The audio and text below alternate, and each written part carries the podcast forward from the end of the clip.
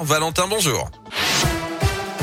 Bonjour Yannick, bonjour et très bonne année à tous. À la une de l'actualité, il est résolument optimiste. Emmanuel Macron a présenté les derniers vœux de son quinquennat hier pour la nouvelle année.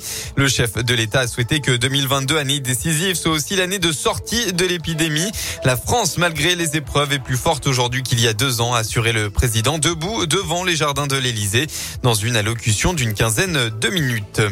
Sur le plan épidémique, un record, le pays a enregistré plus de 230 000 cas positifs sur la journée d'hier. Le nombre d'hospitalisations liées au Covid poursuit aussi sa hausse, avec près de 2000 nouvelles admissions en seulement 24 heures.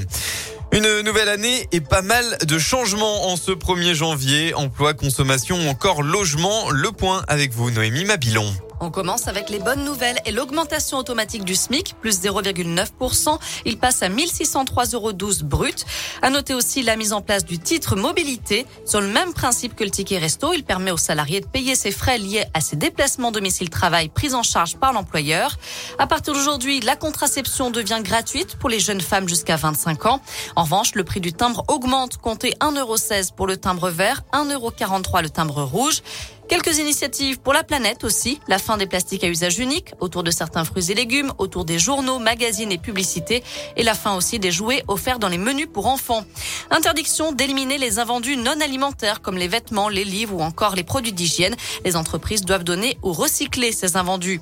D'ailleurs, les vendeurs de mobilier ont l'obligation de reprendre les meubles et les matelas usagés de leurs clients. Et enfin, un nouveau malus automobile et une taxe sur le poids des véhicules. Autre changement qui concerne les futurs propriétaires, les prêts immobiliers accordés par les banques ne peuvent plus dépasser 25 ans.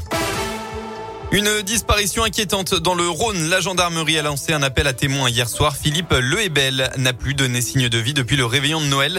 Il a quitté son domicile de Mions et est considéré comme psychologiquement fragile.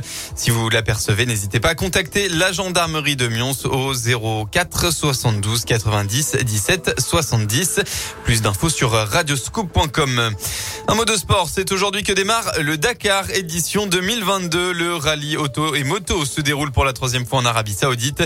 Plus de 1000 participants pour 15 jours de course et 8375 km répartis en 12 étapes.